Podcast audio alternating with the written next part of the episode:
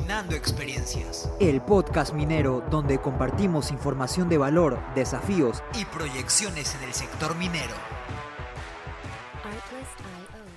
Hola Fernando, ¿qué tal? ¿Cómo estás? Hola, ¿qué tal? Qué gusto saludarte. ¿Cómo estás, Percy? Bueno, primero agradecerte ¿no? que, te hayas tomado el tiempo de, estar acá, ¿no? de venir al, podcast para que cuentes un poco de, tu experiencia, que es amplia en el, en el sector minero por lo que he revisado en, tu hoja de vida. Y primero siempre le pedimos al invitado eh, que nos comente acerca de su formación profesional, de los estudios que realizó eh, y todo eso. Ok, bueno, este, yo estudié en un colegio nacional, eh, en una universidad nacional. Este, yo estudié en el colegio INEI número uno en Comas, que queda en la avenida Tupac Amaru, el famoso Politécnico. Y de ahí este, estudié en la Universidad Nacional de Ingeniería, en la UNI, ¿no? este, Ingeniería de Minas. Y una etapa muy interesante, eh, con bastante dificultad. Eh, y cuando egreso, este, al año, ¿no? ese mismo año que egresé, y cuando iba a hacer mis trámites de la universidad para mi, para mi bachillerato, la universidad parecía una universidad privada, ¿no? O sea, porque yo la había dejado todo pintarrajeada y cuando volví a hacer mis trámites de mi bachillerato, parecía pues una universidad privada, todo bien pintadito, los, los este, jardines bien ordenados. Había un cambio muy bueno. Entonces fue una linda experiencia el haber estudiado en la Universidad Nacional de Ingeniería. Eh, terminas esa etapa, digamos, universitaria, Fernando. Claro, que ahora yo que soy, yo también soy de la uni, pero ya obviamente en una promoción posterior a la tuya en, esas, en esa época, ¿cómo era eh, esto de encontrar prácticas, ¿no? prácticas pre o profesionales? ¿Cómo te fue? Muy complicado, muy complicado porque buscar prácticas en las empresas eran muy complicadas. Las que tenían más preferencia eran las universidades privadas y, y realmente los que veníamos de Universidad Nacional, llámese San Marcos, Villarreal, la Universidad Nacional del Centro, o todas las facultades que tenían este, ingeniería y minas, era muy complicado. ¿no? Eh, en aquel entonces me recuerdo que tenían preferencia eran los de Huamanga, porque gran parte de los ingenieros de Huamanga estaban en, aquel entonces Centromín, entonces ellos conseguían prácticas mucho más rápido que nosotros y realmente era bien difícil. Yo me acuerdo que mi primera práctica tuve que hacerla gratis en una mina, en, eh, eh, digamos, artesanal en, mm. en Nazca, porque yo tenía que demostrar a la universidad que tenía prácticas y no había prácticas. O sea, y yo me tuve que buscar unas prácticas gratis en una mina artesanal en Nazca, y donde explotábamos crisocola, ¿no? Para el eh, ópalo andino, eh, cuarzo rosado, que eran mayormente utilizados para las este, joyitas, estas cosas, ¿no? Entonces, interesante también, eso me permitió conocer pues otro tipo de realidad, ¿no? Y uno tenía que buscárselas, ¿no? Después terminé en esta planta de Otapara, allá en, en el sur, en Otapara, quedaba pues una mina de Guío del Castillo que era este, minera Santa Rosa. Ahí hice unas prácticas y ahí, gracias a eso obtuve pues mi certificado para las prácticas para que me reconocieran el bachillerato. ¿no? Claro, claro. Sí, eran épocas muy complicadas. No creo que sea solamente mi experiencia, había mucha, mucha gente que tuvo esa, esa dificultad. ¿no? Y digamos la primera empresa, no sé, mediana o grande donde ya te desenvuelves, ¿no? Como digamos, como ingeniero de entrenamiento, ingeniero junior, ¿cuál fue? Bueno, mira, en aquel entonces este, la universidad fue muy buena porque eh, comenzaban a llegar las PCs, las este, Personal Computers, y este, la, primera que llegó a Perú fue las XT, luego pasó a las AT286 y después pasó a las AT386, uf, el que tenía una 386 era pues ya no, la computadora te costaba como 3 mil, 4 mil dólares. Entonces, este, eh, en la uni yo tuve la oportunidad, de, cuando yo, fui dirigente en la Facultad de Minas, yo fui vicepresidente del Centro de Estudiantes, y hicimos un convenio con una empresa para dictar cursos de computación. Entonces, esta empresa puso computadores, dictábamos ahí en la facultad eh, cursos de Lotus, programación Pascal, C. Eh, no, no existía el Excel, la hoja de cálculo era en aquel entonces Lotus 1, 2, 3 y DBase, que era la base de datos, lo que ahora es este SQL y todo el tema. Entonces enseñamos y yo me aprovechaba de, pues teníamos que poder gente que cuidara en las noches las computadoras, o sea, nos turnábamos ahí en el centro de para evitar el robo. Entonces yo era uno de los voluntarios porque tenía a disposición las computadoras y comencé a aprender ahí. Entonces, eh, ahí aprendí eh, bastante a dominar el autodidacta, el Lotus. Eh, ya en el curso en programación digital, no sé si tú has llevado ese curso o si existirá en la currícula, no me acuerdo, porque nosotros nos enseñan en Fortran, en, la uni, y después pasamos a Pascal. Entonces con Pascal yo me especialicé, estudié ahí este, C++. Entonces cuando comenzamos a dictar estos cursos de extensión social en la facultad, promovida por el Centro de Estudiantes de la, de la facultad, este, y yo llegué a ser profesor de Lotus 1, 2, 3 y de, y de Pascal. Entonces, esa, digamos, esa experiencia me permitió acceder a unas prácticas, me acuerdo, que eran muy difíciles. Y en aquel entonces, este, me acuerdo Isaac Ríos, un día aparece ahí, por él sabía, él, él, era director de escuela de minas. Claro, claro. Y entonces me dice, oye Fernando, me dice, este, ¿sabes qué? Hay una empresa en Volcan, están necesitando una persona que sepa computación. Anda, ven. Bueno, entonces me voy, pues.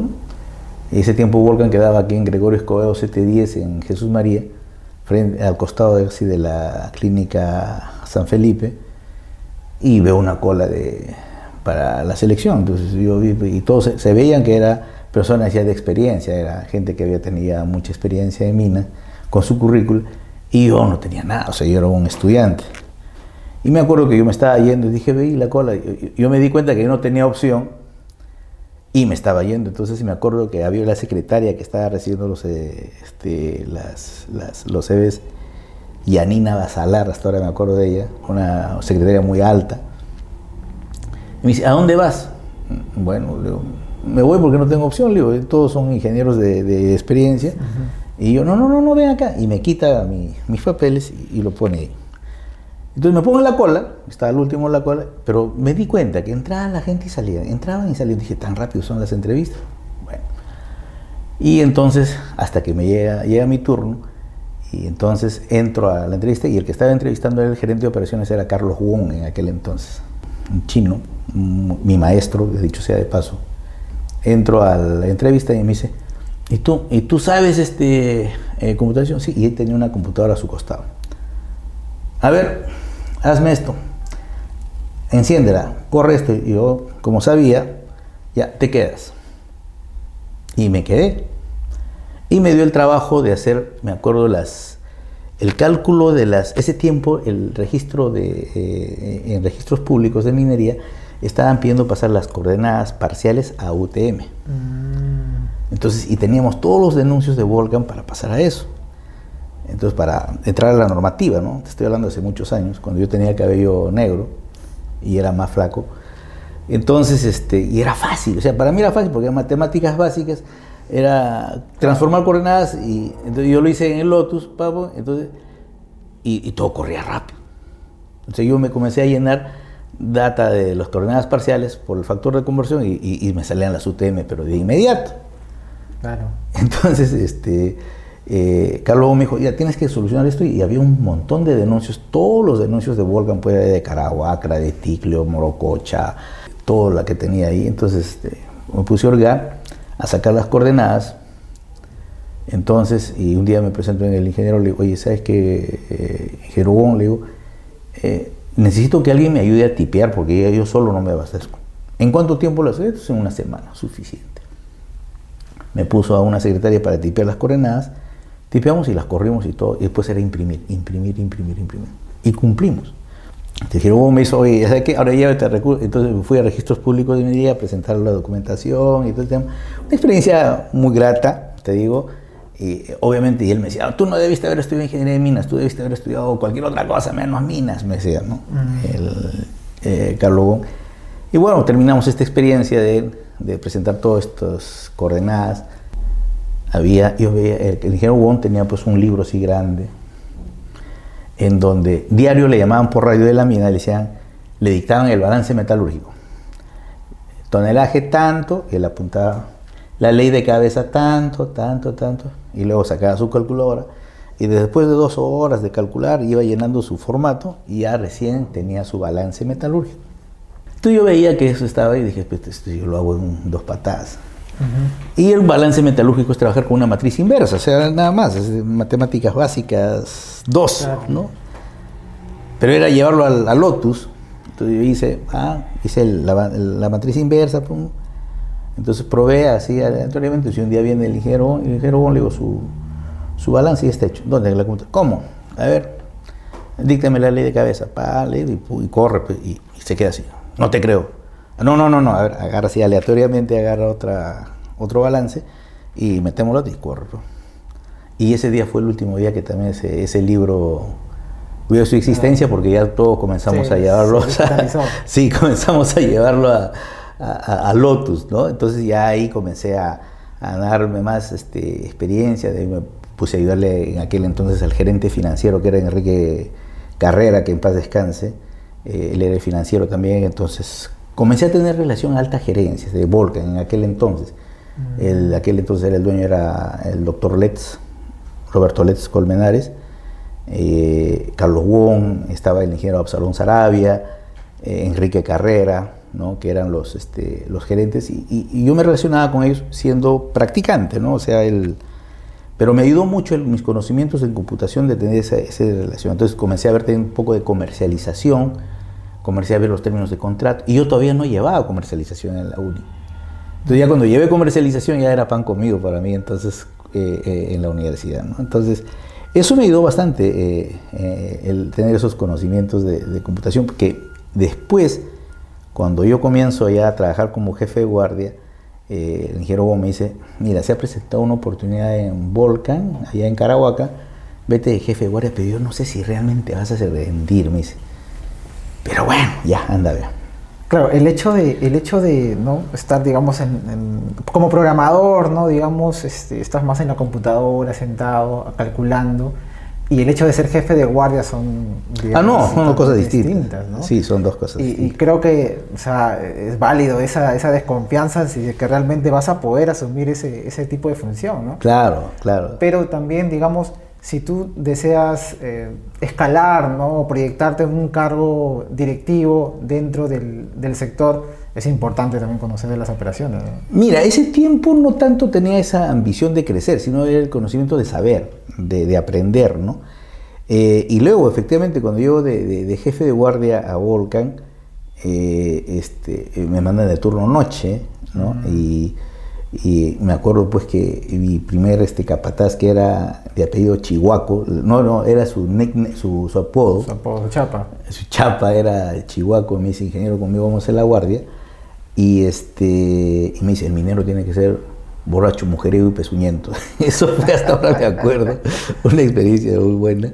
Y entramos pues a la guardia de noche, ¿no? Y era otra cosa, o sea, ya era supervisar, manejar gente, Claro. entender la idiosincrasia, eh, el ser pushman, eh, eh, y, y te forma, ¿no? Entonces, este, y llegas en un dilema, dices, oye, para eso estudié ingeniería, digo, para estar, ah, esto, el otro, la producción, tonelaje, y, y mientras tanto, las estadísticas, las matemáticas 4, eh, la física 3 y todo.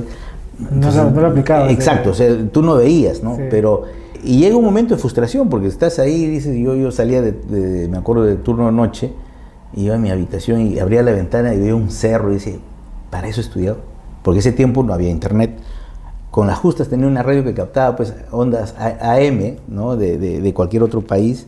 Y, y era complicado, entonces entras en un dilema, ¿para eso he estudiado yo? Entonces, y luego viene, después de una etapa de, de la aceptación de ese golpe, que creo que todo el mundo lo ha vivido cuando comienza a trabajar en operaciones, dice entonces, ¿cómo puedo yo aplicar mis conocimientos a lo que realmente a contribuir en el desarrollo de la ingeniería? Entonces, y ahí comencé pues de nuevo a ver los temas de los tiempos, un poquito a ver este, la productividad, entonces, y, y los ingenieros más antiguos que eran realmente pushmas, estás haciendo tonterías, me dicen, no, eso acá se- aquí el que saca minerales el tigre, ¿no?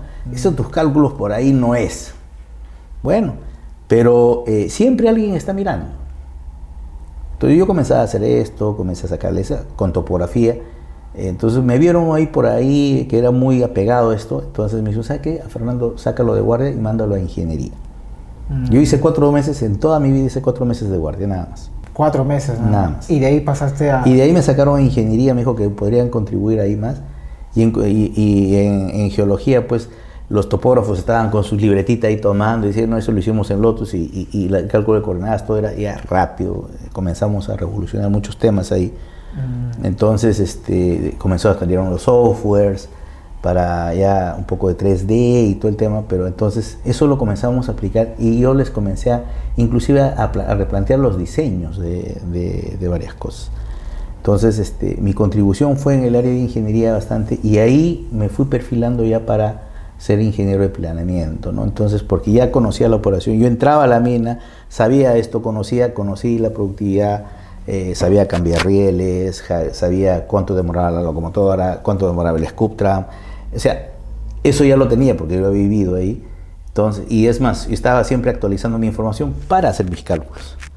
Claro. Entonces eso me ayudó bastante a, a, digamos, a, a tener ese perfil de, de- de planeamiento y ya con el tiempo este, eh, fui ingeniero de planeamiento, pues, ¿no? Entonces eso fue el inicio, ¿no?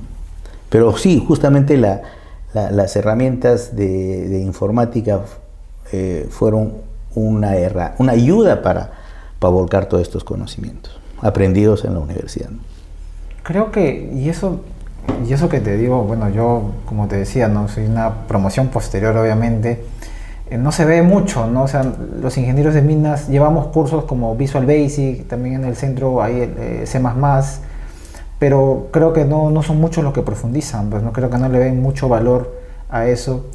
Y ahora eh, lo que se está viendo es todo lo contrario, ¿no? Lo- con esto de la tecnología 4.0, de, de lo que es transformación digital, ¿no?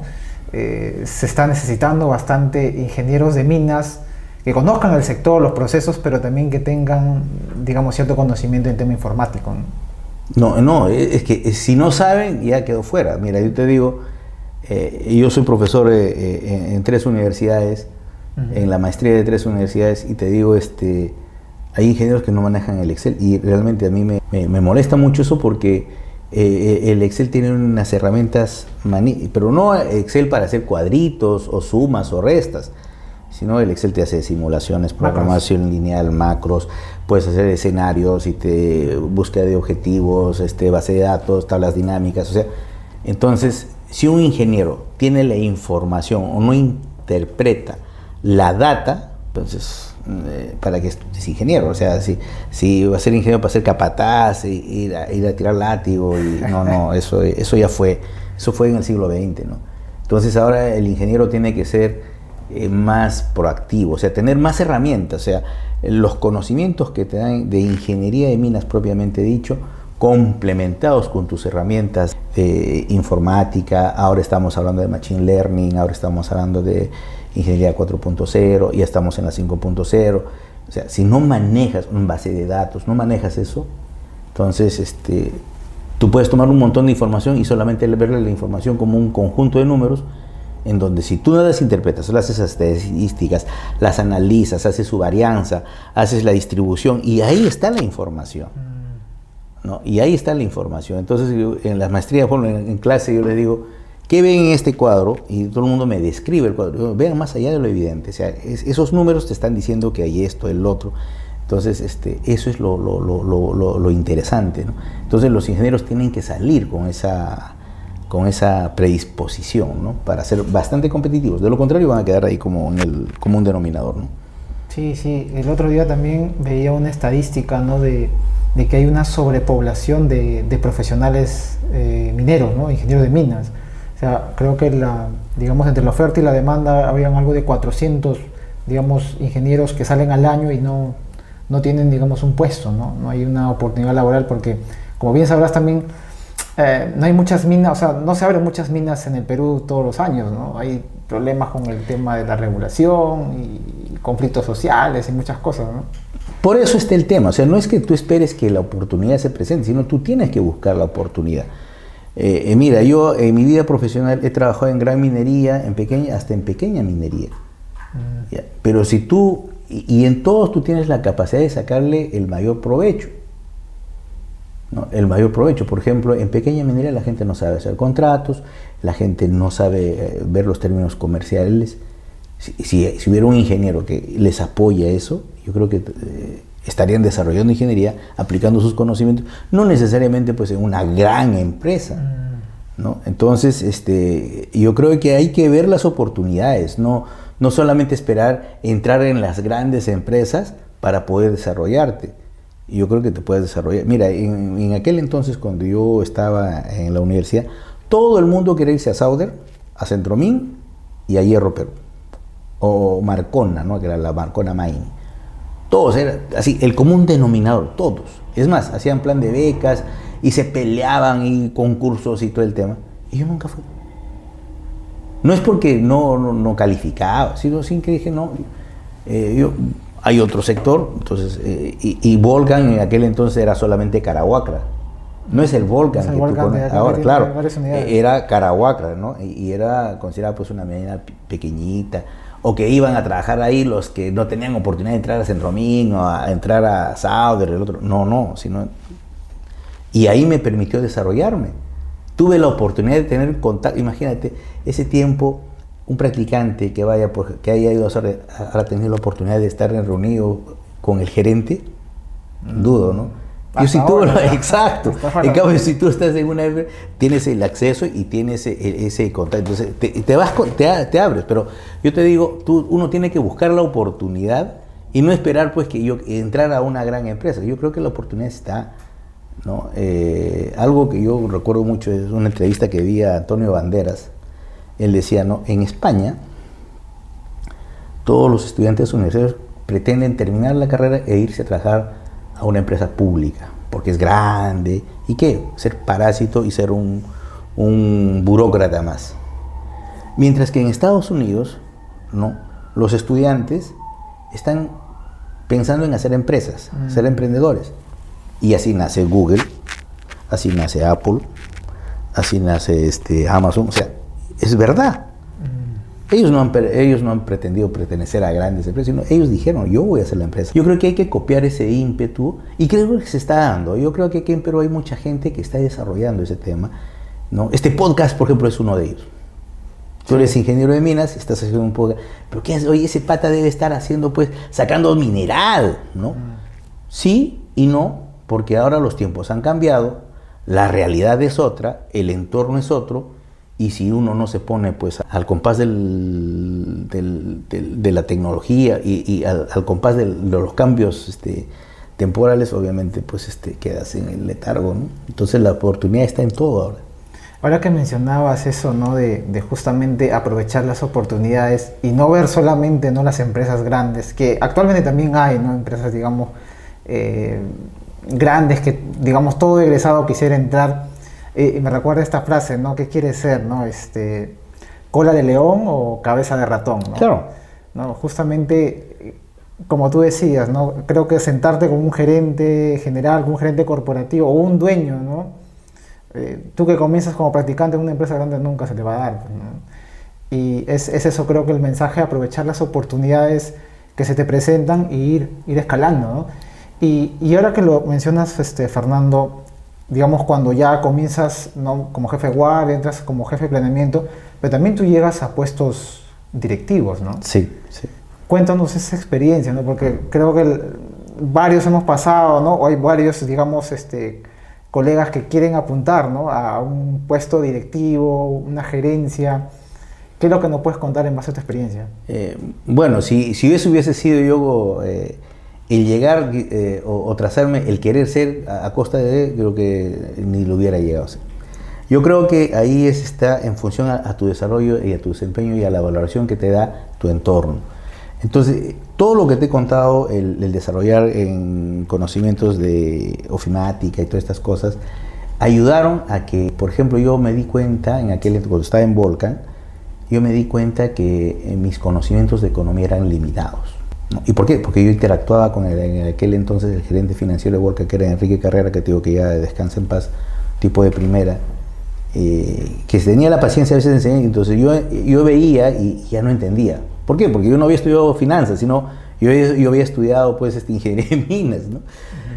Y bueno, por ahí fue entonces hasta que vi a mis compañeros y todo el mundo estaba, oye, ¿sabes qué? En tal mina pagan bonos y ese tiempo no había utilidades, sino habían minas que pagaban bonos. Y Simsa, que era San Ignacio Morococha, era una mina que, donde todo el mundo quería irse a trabajar, la mina más moderna, subterránea, limpia, impecable, mecanizada, que en Chanchamá y todo el tema. Y yo postulo por el comercio ahí a una, y dejo Volcan y me voy a San Ignacio Morococha. Tuve una experiencia, casi un año estuve por allá por San Ignacio, una mina muy bonita, aprendí mis conocimientos de mecanización, pero no me sentía cómodo. No me sentía cómodo, eh, era una experiencia muy, muy, muy buena. Y, este, ¿y qué pasa? Eh, Carlos Gómez me vuelve a llamar y me dice, oye Fernando, vuelve, yo te he formado y te vas a servir a otra empresa. No, le digo, porque allá me están pagando, ves, ves, ahora me vienes a condicionar, me dice, ahora no, no, es eso, sino te, yo, yo no vivo el aire, ¿no? Entonces... Y efectivamente, entre idas y venidas, y me hace regresar. Y en la última reunión que tuve con Carlos Bon, que es el gerente de operaciones en aquel entonces de Volcan, me dice: Oye, Fernando, yo quiero que me acompañes en un sueño. Sí, pero ¿qué sueño? Le digo, ¿no? Entonces me dice: ¿Sabes qué? Vamos a comprar Centromín. Centromín, pero es que Centromín, Carahuacra, Volcan, Carahuacra, y al costado está Centromín, pues San Cristóbal. Andechagua está más allá, y antes de llegar a Carahuacra está Martúnel, por la privatización. Y yo decía, pues, ¿cómo? Y realmente era una cuestión de locos porque, ¿cómo vamos a comprar Centromil si no teníamos plata? Mm. Me convence Carlos Gómez de volver de, volver de Sims a esa Volcan, vuelvo a Volcan, y este, pero ahí sí ya me trató mejor, ya me dio el cargo de jefe de proyectos, este, me dio otro trato económico, y bueno, entonces comenzamos. Como él sabía que yo era muy pegado a mis cálculos, a los cálculos y todo el tema, comenzamos a hacer la evaluación y el due diligence de, la, de San, Cristóbal, Andaichagua, que está, que aquel, eh, ya Fujimori había hecho la privatización y Centromil lo dividieron. Esa era la unidad, compañía minera Martúnel, que era Martúnel, San Cristóbal y Andaichagua.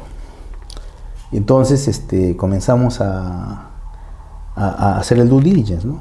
Y, Carlos Wong formó un grupo de cinco ingenieros, que era Carlos Wong, era Edwin Salinas, que en paz descanse, que era el geólogo, yo en la parte minera, este, Enrique Carrera en la parte financiera y Pepe Picasso, que creo que hasta ahora sigue en Volcán, que era el que lideraba toda la compra. Y comenzamos a hacer un trabajo de hormiga, de la nada, ¿sí?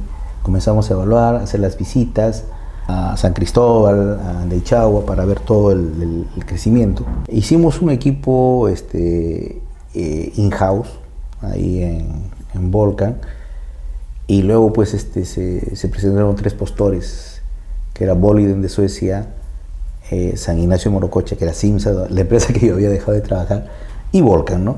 Y el patito feo era Volcan, pues hoy sí Volcan no tiene ni para el té, ¿cómo va a comprar esto? Entonces, este...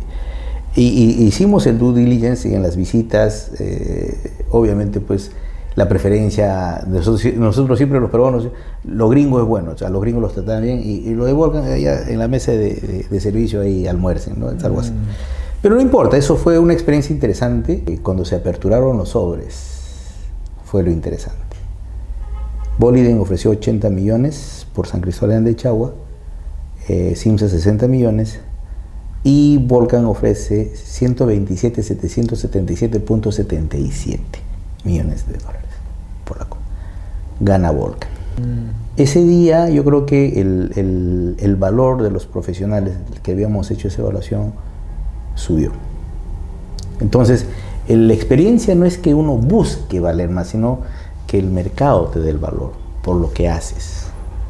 No, yo no había buscado eso, yo había buscado hacer un trabajo bien utilizando las herramientas. Y eso fue una experiencia muy buena. Al día siguiente tuvimos que tomar este, la posesión ya de San Cristóbal, Andechagua y todo el tema. Y este, nos fue muy bien. Entonces ahí comienza el crecimiento de Volcan. Lo que era Carahuacra, se compró Centromí, se compró San Cristóbal, Andechau y Martúnel. Entonces ya éramos grandes. Entonces este, el doctor Letts estuvo muy alegre y luego pues este, se viene la compra de, Cerro de Pasco. Pero la primera opción la tenía Dorran porque Dorran tenía la Oroya y la primera opción de que compren Cerro de Pasco era Dorran y Dorran dice no, no voy a ir, entonces se apertura y luego me envían a Cerro de Pasco a hacer el due diligence para comprar también Centromí y compramos por 62 millones de dólares. Y entonces ahí a Volcan dejó de ser Carahuacra, San Cristóbal y Andeichagua y Martúnel, sino también se amplía con este, San Cristóbal, de, perdón, este, Paraxia. Y ahí se decide, este, ya el directorio decide nombrar la unidad Yauli y la unidad este, Paraxia.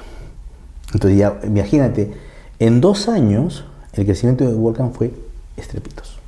Ahí me di cuenta que eh, se, tenía que hacer muchas evaluaciones económicas, modelos económicos, y, como te decía, ¿no? mis conocimientos en, economía eran limitados, entonces decidí hacer un MBA.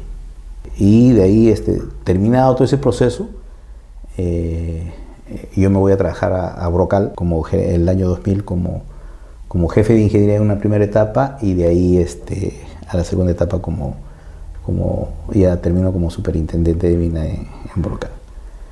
con todo ese conocimiento. Entonces eso me ayudó, eh, los conocimientos, en vez en Brocal donde hago la maestría ¿no? Eh, y el MBA, y con muy buenos resultados, porque también ahí hubo otros retos, ¿no? O sea, este, Brocal era una empresa que teníamos eh, atajo abierto con una relación de desbroce de 15 a 1. Mm. Y produciendo mineral polimetálico. ¿No? Entonces estábamos en una situación crítica y ya con todo ese background que yo venía de, de eh, nos armamos un equipo muy bueno también allá en Brocal, eh, con geología, este, mina, ingeniería, y planteamos algo fuera de foco, tercerizar la operación minera. Y todo el mundo dice, ¿cómo vas a tercerizar el core del negocio? El core del negocio de minería, y es lo que le digo a los chicos en la maestría. En una mina, ¿cuál es el core del negocio? Tu producto final, ¿dónde, ¿de dónde sale tu producto final? ¿De la mina o de la planta? De la planta. Entonces, si tú das tu valor, eh, ya, eso ya con conocimiento de minería, pues este, obviamente de, de, la maestría, ya comienzas a hacer tu cadena de valor y ves dónde puedes tú realmente añadirle valor para que tu producto final suba, ¿no? O sea, tercerizaron el, procesamiento del... No, tercerizamos la operación minera. La operación minera. Claro, o sea... Pero digamos, eh, ahora se ve mucho eso, ¿no? Ahora, pero en la primera mina que hizo en el Perú, eso fue Brocal.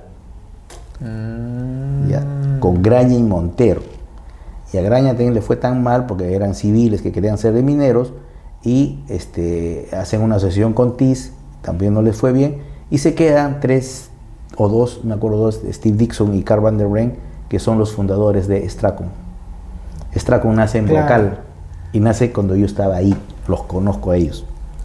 Claro, Stracon, digamos, es esta rama ¿no? Exacto. minera de. Exactamente, eso, ellos nacen ahí.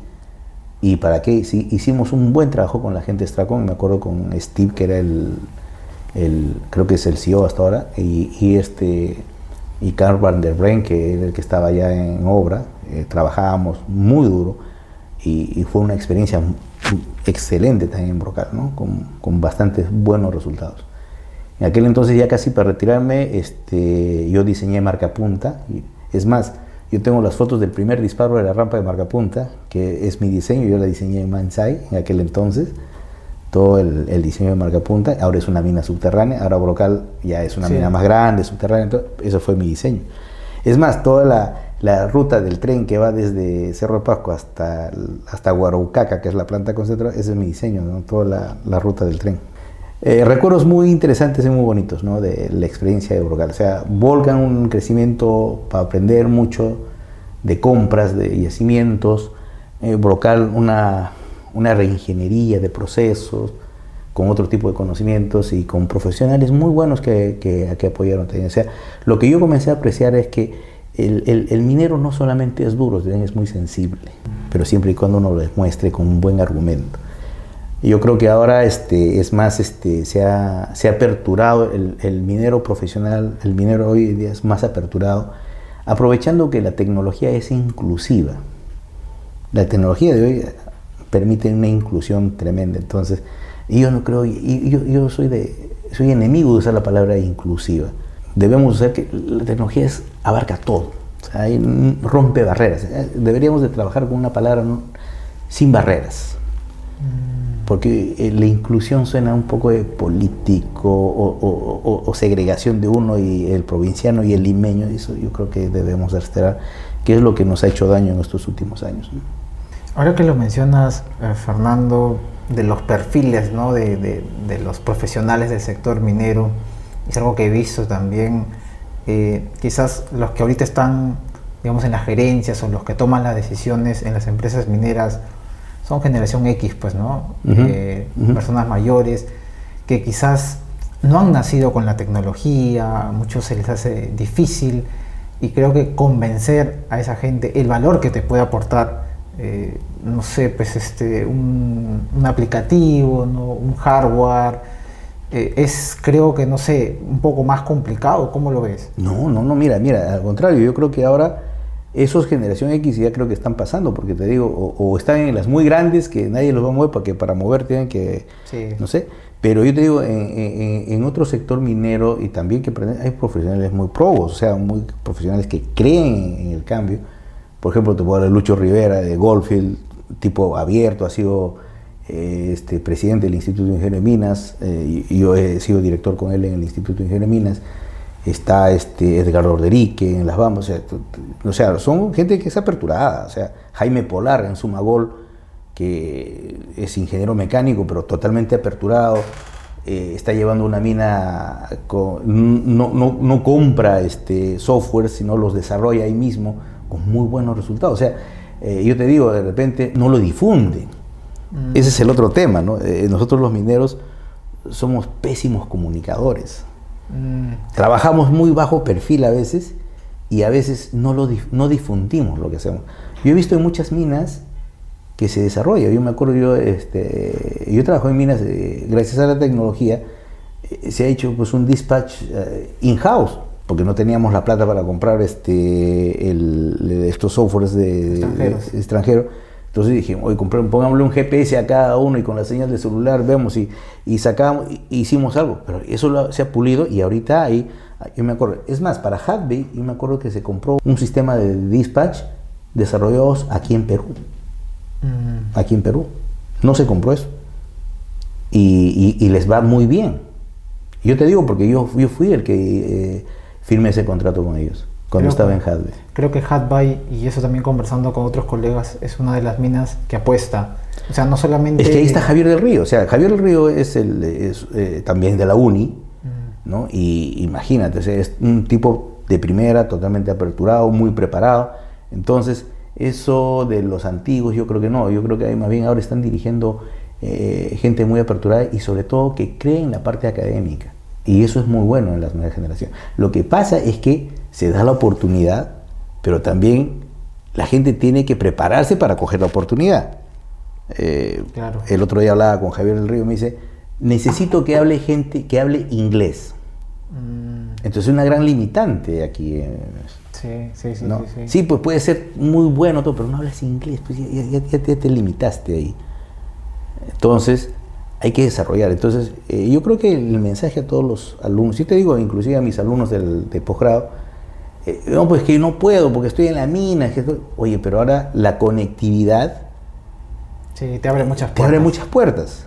Definitivamente. Puedes estudiar inglés eh, online, hay estos cursos estas empresas que ofrecen sin hacer de cherry a nadie eh, a estas empresas que te ofrecen inglés, ¿no? profesores que ofrecen inglés, o sea, oye, esfuérzate, o sea, está ahí las oportunidades, si tú no las coges es cuestión tuya. O sea, creo que ahora, eh, y además en la pandemia, estas plataformas e-learning reventaron. ¿no? Así es, así es. y no solamente en inglés, o sea, un montón de cursos. No, todo. Todo tipo de cursos. Ahora yo veo que hay bastante gente que estudia en el MIT un curso de transformación digital y, totalmente, o sea. Mm.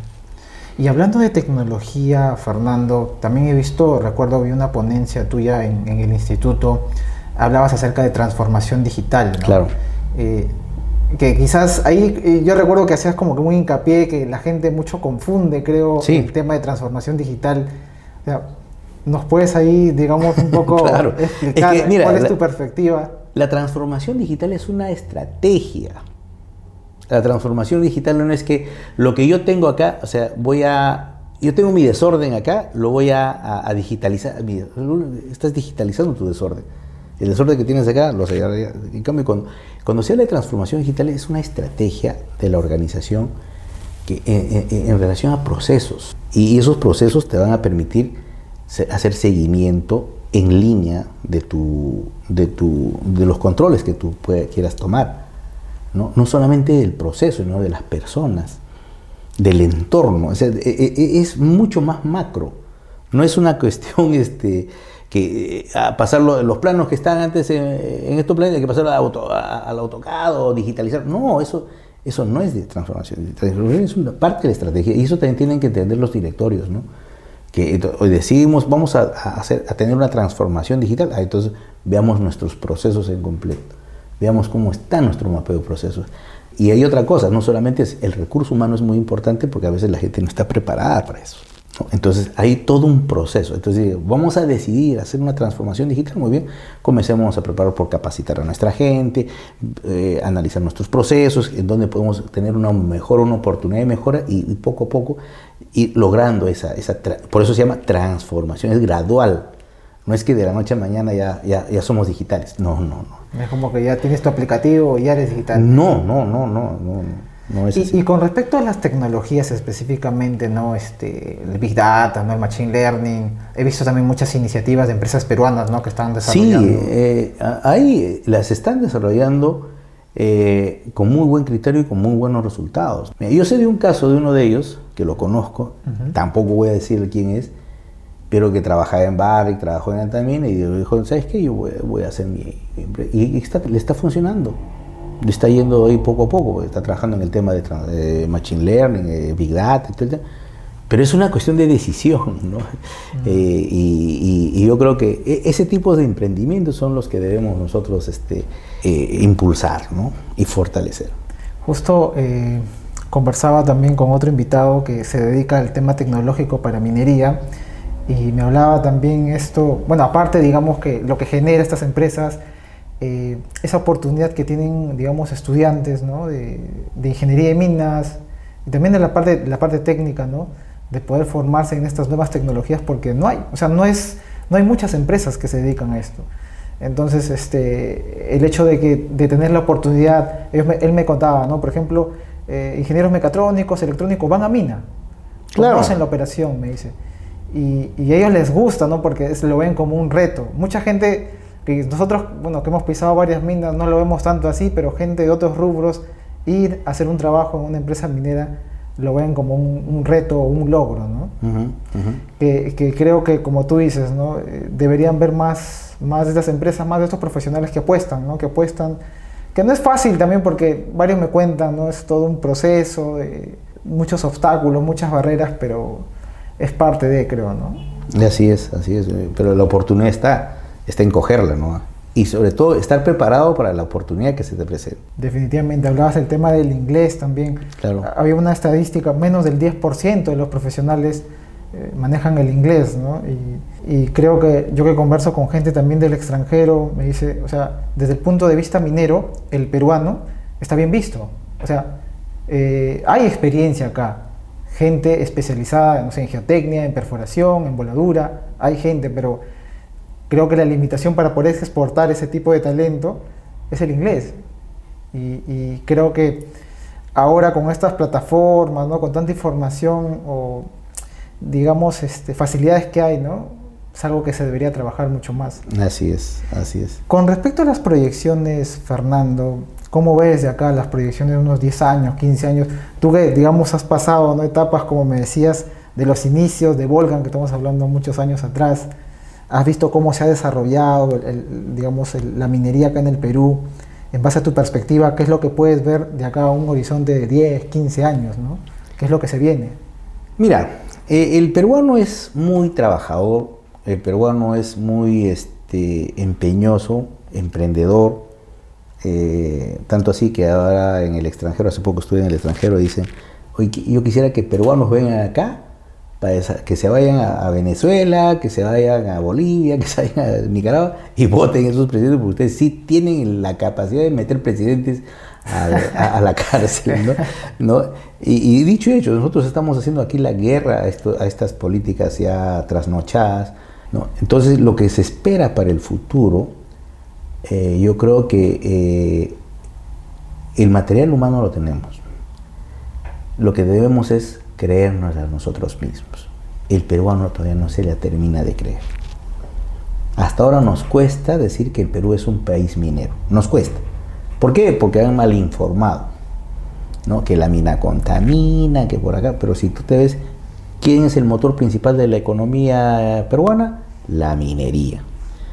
Pese a todo lo que nos ha tenido con este pésimo gobierno que nos ha dejado, los índices macroeconómicos del Perú están mejor que, es el mejor en Latinoamérica. Pero gracias a qué? A la minería. Entonces hay que aceptar eso. Y, la gente tiene que creérsela, todas, las nuevas generaciones. Y, nosotros internamente como peruanos olvidarnos de esa, de ese el provinciano, el limeño, eso no. Yo creo que eso, esos resentimientos eh, debemos de olvidarnos. Y en vez de estar creando, alimentando esos resentimientos, está la oportunidad de ser mejores profesionales. El otro día eh, me entrevistaron y me dijeron, ¿usted cree que, eh, que Yabeco va a ser este, la, la empresa, este, ¿cómo se llama?, autónoma y eso va a generar desempleo. ¿Y quién te ha dicho? Le digo. Al contrario.